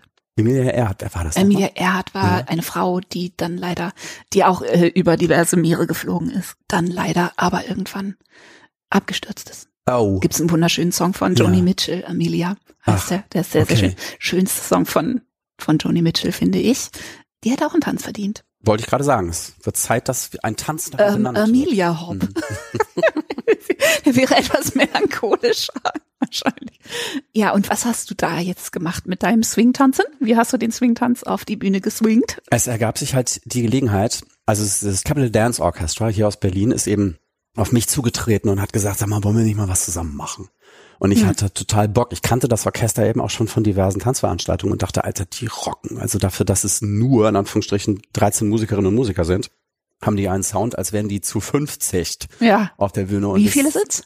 13. 13. Ja. Echt krass. Wow. das habe ich auch nicht gedacht. wir haben dann eben geguckt, okay, welche Lieder von mir eignen sich für eine Orchestrierung in dieser Art? Und das ist Mhm. halt so, es ist eine kleine Big Band Besetzung plus Streicher. Und das ist witzigerweise eine Berliner Erfindung. Also diese Art von Besetzung, Berliner Mhm. Salonorchester gab es halt, davon gab es vom Krieg Hunderte. Ja, klar. So, also man, so hat man hier Musik gemacht und hatte dadurch die Möglichkeit, einen symphonischen Klang zu erzeugen, aber eben auch den krassen Big Band Sound und beides miteinander zu mischen. Ne? Mhm.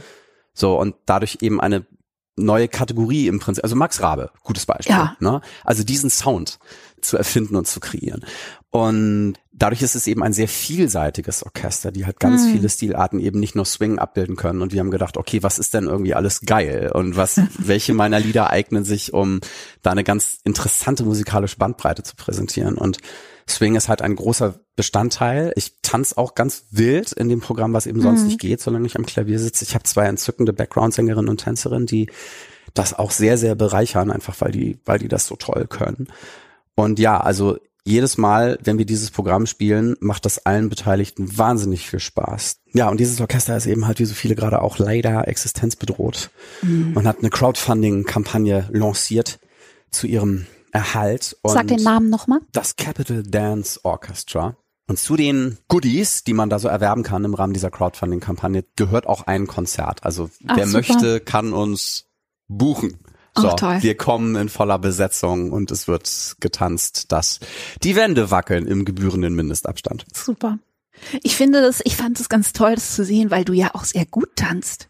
Dankeschön. Ne? Das liegt sicherlich im Auge des Betrachters, aber mir es schmeckt mir sehr, dass du das sagst. Vielen Dank. Nee, ich finde das deshalb schön, weil ich weiß nicht, ich habe das Gefühl, zu so einer Klavierkabarettisten-Persona gehört manchmal auch, sagen wir mal, eine gewisse Unkörperlichkeit, oder? Also so eine, es gehört eigentlich dazu, dass man so an seinem Klavier sitzt und dass man sich so ein bisschen dorky, bisschen verklemmt gibt oder keine Ahnung so. Ne? Und ich finde es total schön, das zu brechen und einfach zu sagen, wenn ich aufstehe, dann kann ich übrigens Folgendes. Damit habt ihr nicht gerechnet. Also, Ja. Ich finde das schön.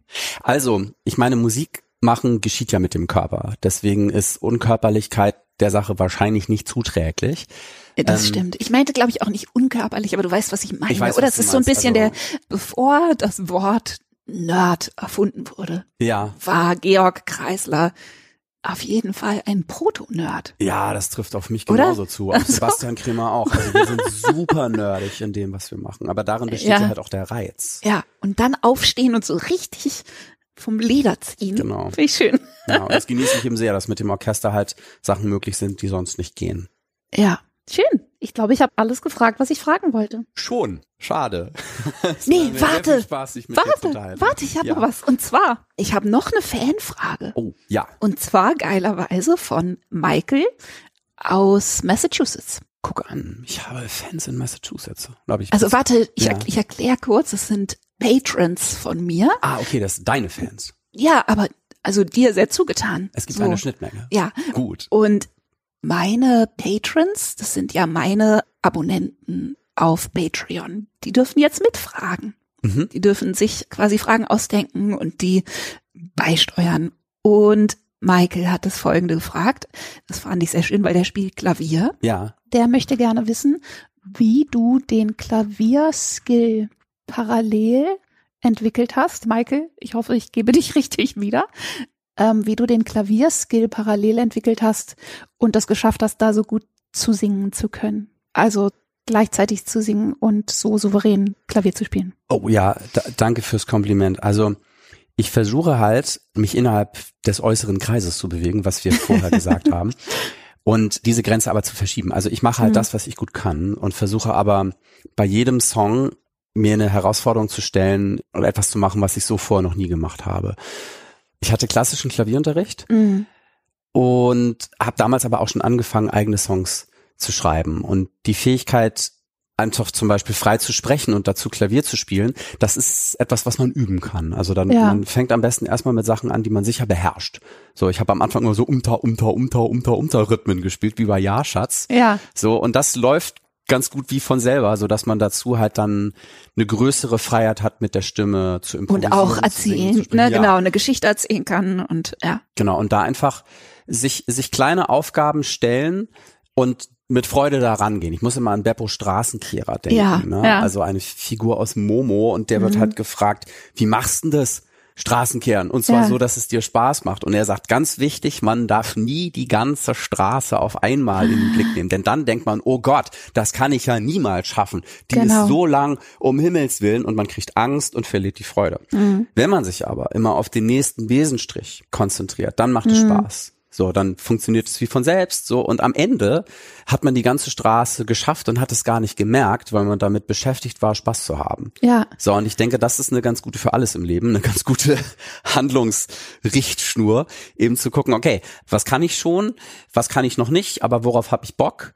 Und also in kleinen Schritten vorzugehen. Und dann, vieles hat sich bei mir, also vieles, was ich jetzt so kann, wo Sachen, Leute sagen, oh, ist ja cool, wie, wie lange hast du denn dafür geübt und so, da sag ich, 15 du, Jahre. Nee, das hat sich nebenbei ereignet und eingestellt, während ich mit was anderem beschäftigt war. Und es gibt Mhm, natürlich genau. auch bei mir vieles, wo ich denke, oh, das würde ich aber gerne können. ne? Also, oh, so wie Sebastian Kremer würde ich gerne Klavier spielen und komponieren können. Boah, das schaffe ich nie. Also, das ist ein Weg, der wahrscheinlich nie endet, bei dem es Mhm. sich aber lohnt, ihn zu gehen. Und übst du noch richtig viel? Phasenweise. Also Mhm. momentan ist es so, dass ich mich, also dass ich eben als Familienvater auch nicht immer dazu komme. Aber Oh komm, ich ey, da sprechen wir noch ganz kurz zu. gerne. Aber du hast gesagt, du hast noch Bock. ich habe immer Bock. Ich Also, noch, pass ich auf. habe auch noch Zeit, bis ich ihn aus der Kita holen muss. Okay, gut. nee, was mich dazu interessiert, ist, wie viel Ruhe und Rückzug, wir hören im Hintergrund die anderen jungen Eltern schallend lachen, Ja. brauchst du, um kreativ arbeiten zu können?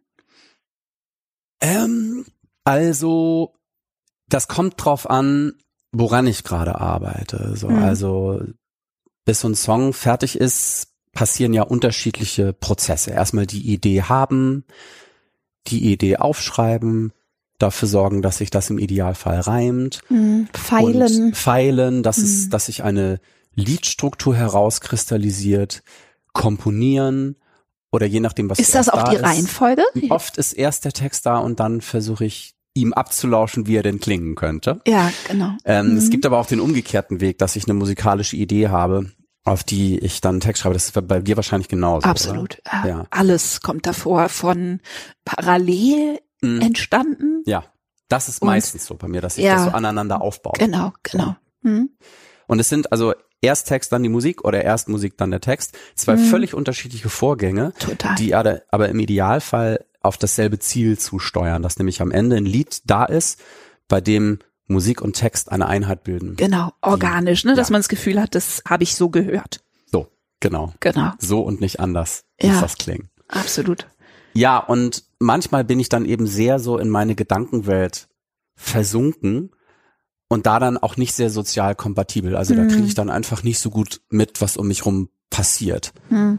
So, und da beschwert sich dann natürlich meine Familie auch zurecht. So. Gehst du woanders hin? Ich kann eigentlich überall gut schreiben, wenn ich eine Mhm. Idee habe und mich nichts ablenkt. So, also ich kann auch Ja, aber nichts ablenkt ist ja. Das ist äh, der Punkt. Das ist äh, der genau. Punkt. Also wenn ich den Tag mit meinem Sohn verbringe, dann ist an Schreiben nicht zu denken.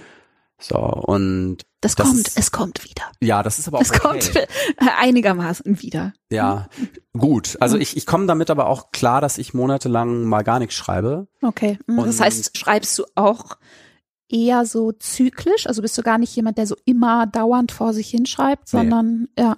Also wenn die Ideen kommen, dann meistens in Rudeln Mhm. Und bringen Freunde und Bekannte mit. Ja, kenne ich. So, also dann schreibe ich meistens so an mehreren Sachen gleichzeitig Ja. und dann auch mal ganz lange wieder an und das so sein lassen zu können. ja. Das ist, denke ich, die heraus. Kann ich aber ganz gut. Also es gibt ja so Kolleginnen und Kollegen, die ziehen Mhm. sich dann wirklich für Kreativzeiten zurück Mhm. auf eine einsame Berghütte Ja. und schreiben dann Ja. ihr neues Programm. Ich finde es sehr attraktiv, Ja. so, ne? Ich finde es klingt immer, es klingt total sexy. Aber ich kann das nicht. Also Mhm. ich folge lieber dann den Ideen, wenn sie gerade geschrieben Mhm. werden wollen. Und händeringend nach einer zu suchen, wenn sie sich nicht einstellt, das ist eher ich unbefriedigend. glaube auch, dass es sehr viel schlauer ist im Sinne von netter zu sich selbst, Ja, eine Idee dann Mhm. zu nehmen, wenn sie gerade vor einem steht, Genau. schwanzwedelnd. so. Es ist einfacher. Mm. Das andere geht auch, Ja. macht aber nicht so viel Spaß. Ja, und es ist auch wirklich, also ich, ich glaube, man kann, also weil mich fragen oft Leute, wie lange schreibst du an einem Song? So, ne? Und ich schreibe an einem Song, wenn ich den sofort fertig schreibe, was ich viel zu selten mache, dann manchmal nur vier Stunden. Ja. Aber ich kann an einem Song auch drei Monate schreiben oder drei Jahre Mm. und das meistens dann, wenn ich nicht den ersten Ruf befolgt habe, Bei mir lautet die, sozusagen. bei mir lautet die Antwort auf diese Frage zwischen zehn Minuten und zehn Jahren. Ja, genau. Alles schon passiert, Ja. alles vorgekommen. Genau. Das Problem ist, man weiß es vorher nicht.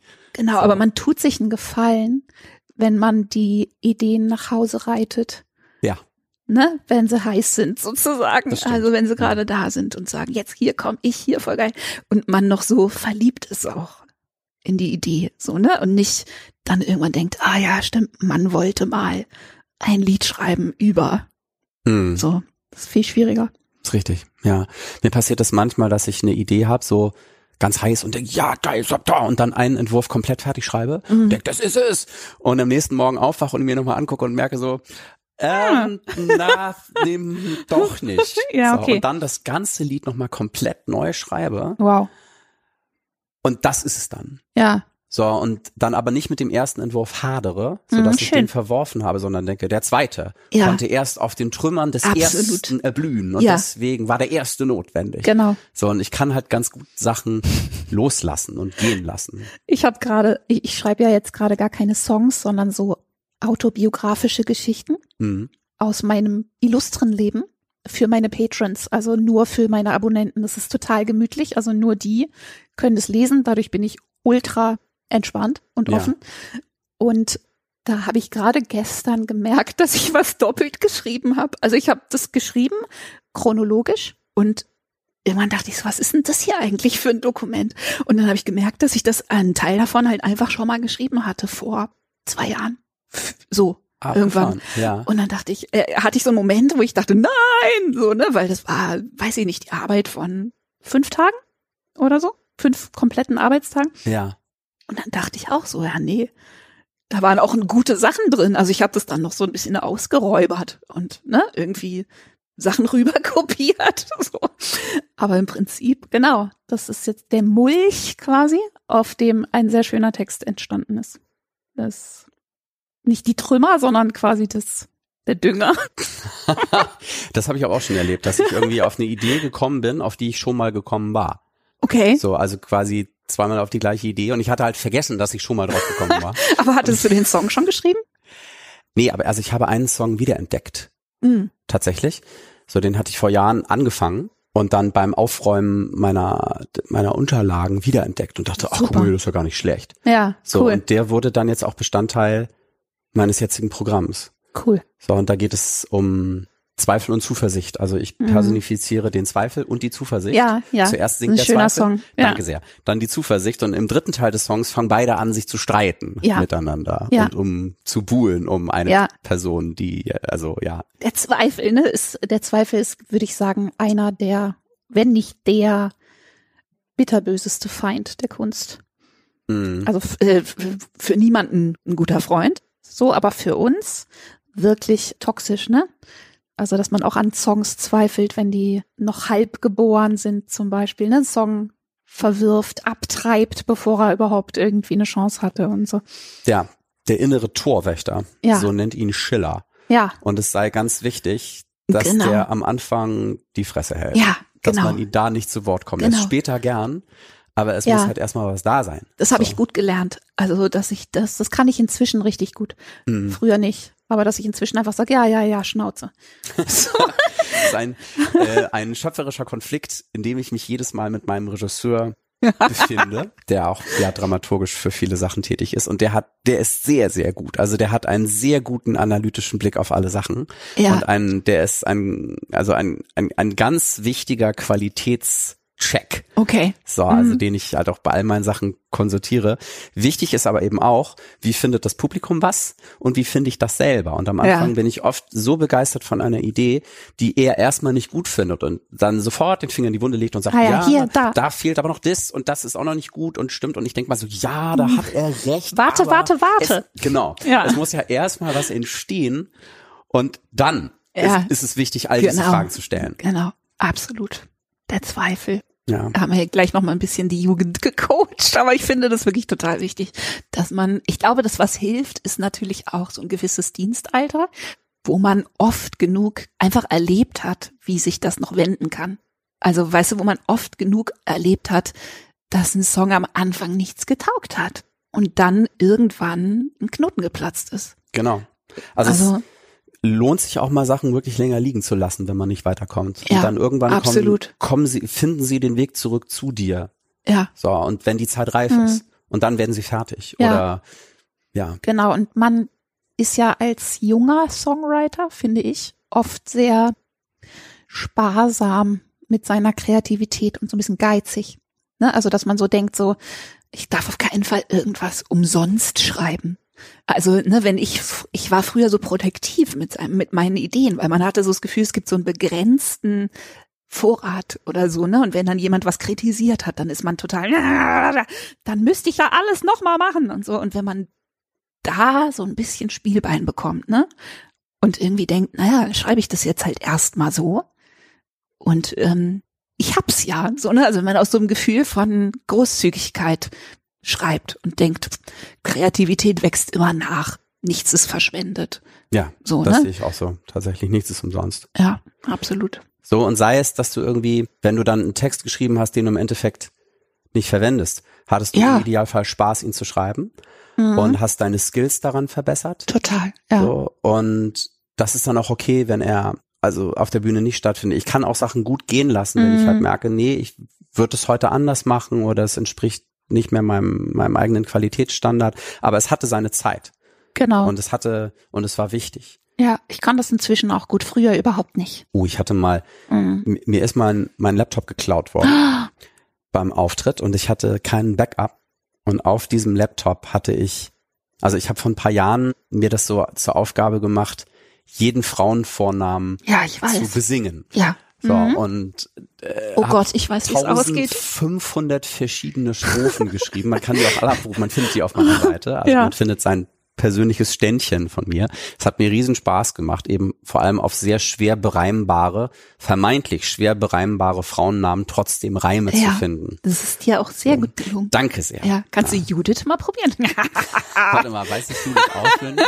Ich habe ja über Ach so, Judith ja, sogar einen ganzen Song geschrieben, tatsächlich. Aber die mit Holofernes, die Judith oder äh, Nein, Frauenname. Ah ja, okay, also Frauenname. den ja, ja.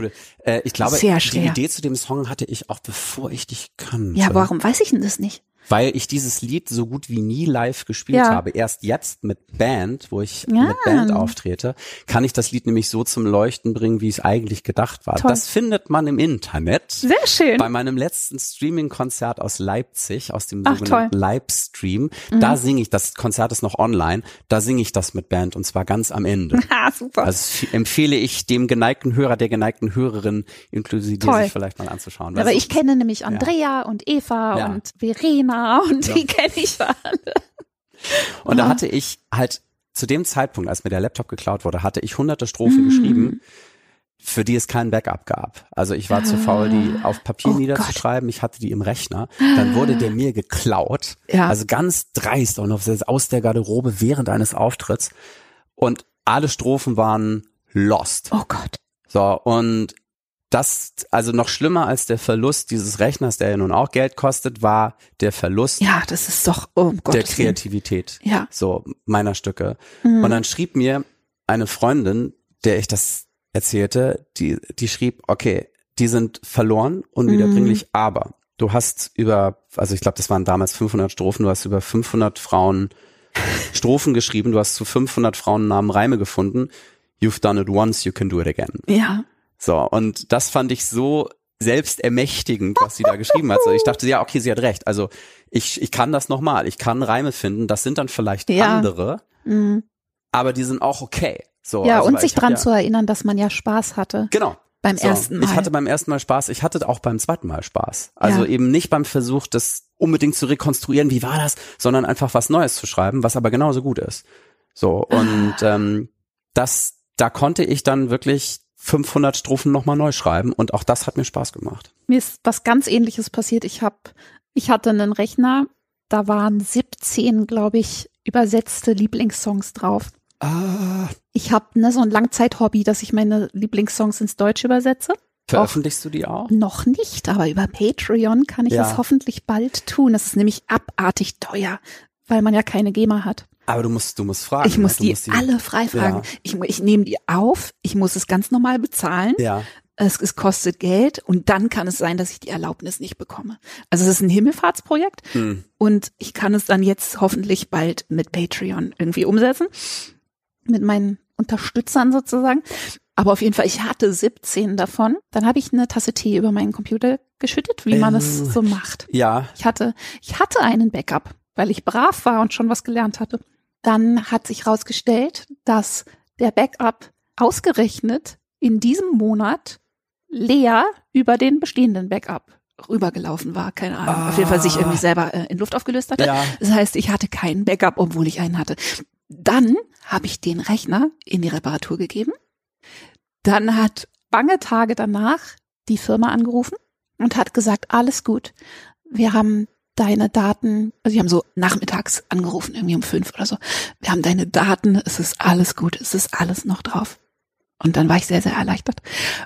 Und dann haben die am nächsten Morgen angerufen und haben gesagt, dass nachts bei ihnen eingebrochen wurde. Nein! ich dachte schon, das Happy End. Oh nein! Okay. Und dann, ja, der war geklaut und kam nie wieder. Fuck. Ja. Okay, oh Mann. Und da war ich auch echt äh, fötal drei Monate lang oder so. Und dann habe ich Hm. genau die gleiche Erkenntnis aber auch gehabt, dass ich dachte, Moment, du hattest doch total Spaß dabei, Hm. das zu machen. Warum ist es so schrecklich, das nochmal zu machen? Ja. Ja. Wobei es bis heute passiert, dass ich halt immer noch denke, dass ich Songs hab. Weißt du, dass ich denke, geil, und dann mache ich jetzt irgendwann mal folgenden Song und dann merke ich, dass ich den nirgendwo hab und nicht mehr weiß, wie der ging.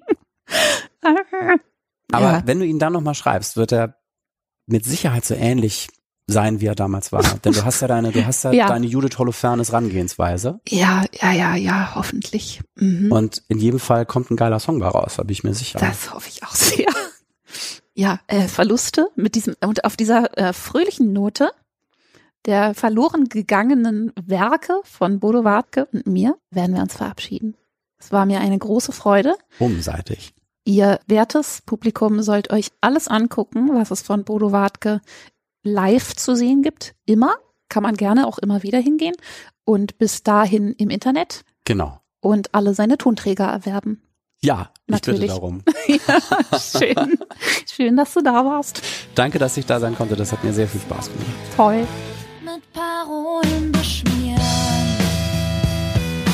Das war der Salon mit Bodo Wartke. Ich würde euch sehr ans Herz legen, euch alles von Bodo reinzuziehen, was ihr finden könnt. Am besten guckt ihr mal vorbei auf www.bodowartke.de. Wer hätte das gedacht? Da findet ihr auch am ehesten raus, wie man ihm Geld bezahlen kann für seine wunderbare Kunst. Ich wiederum mit meiner Kunst bin gerade hauptsächlich zu finden auf Patreon www.patreon.com slash Judith Holofernes. Da werde ich von meinen Fans unterstützt in all meinen komischen Schnapsideen und wir haben sehr, sehr viel Spaß dabei. Im Moment schreibe ich dort hauptsächlich autobiografische Texte über Fame und das, was davon übrig bleibt. Und das kann ich deshalb so gemütlich und entspannt vor mich hin tun, weil eben meine Fans mich darin unterstützen und ich keinen Vorschuss brauche und nicht darüber nachdenken muss, ob es irgendwann irgendjemand kauft. Und das ist ganz, ganz wunderschön und ich freue mich über jeden, der da dazu kommt. Bis bald. Mit Parolen beschmieren sie haben uns ein Denkmal gebaut und jeder Vollidiot weiß, dass das die Liebe versaut. Ich werde die schlechtesten Sprayer dieser Stadt engagieren, soll nachts noch die Trümmer mit Parolen beschmieren.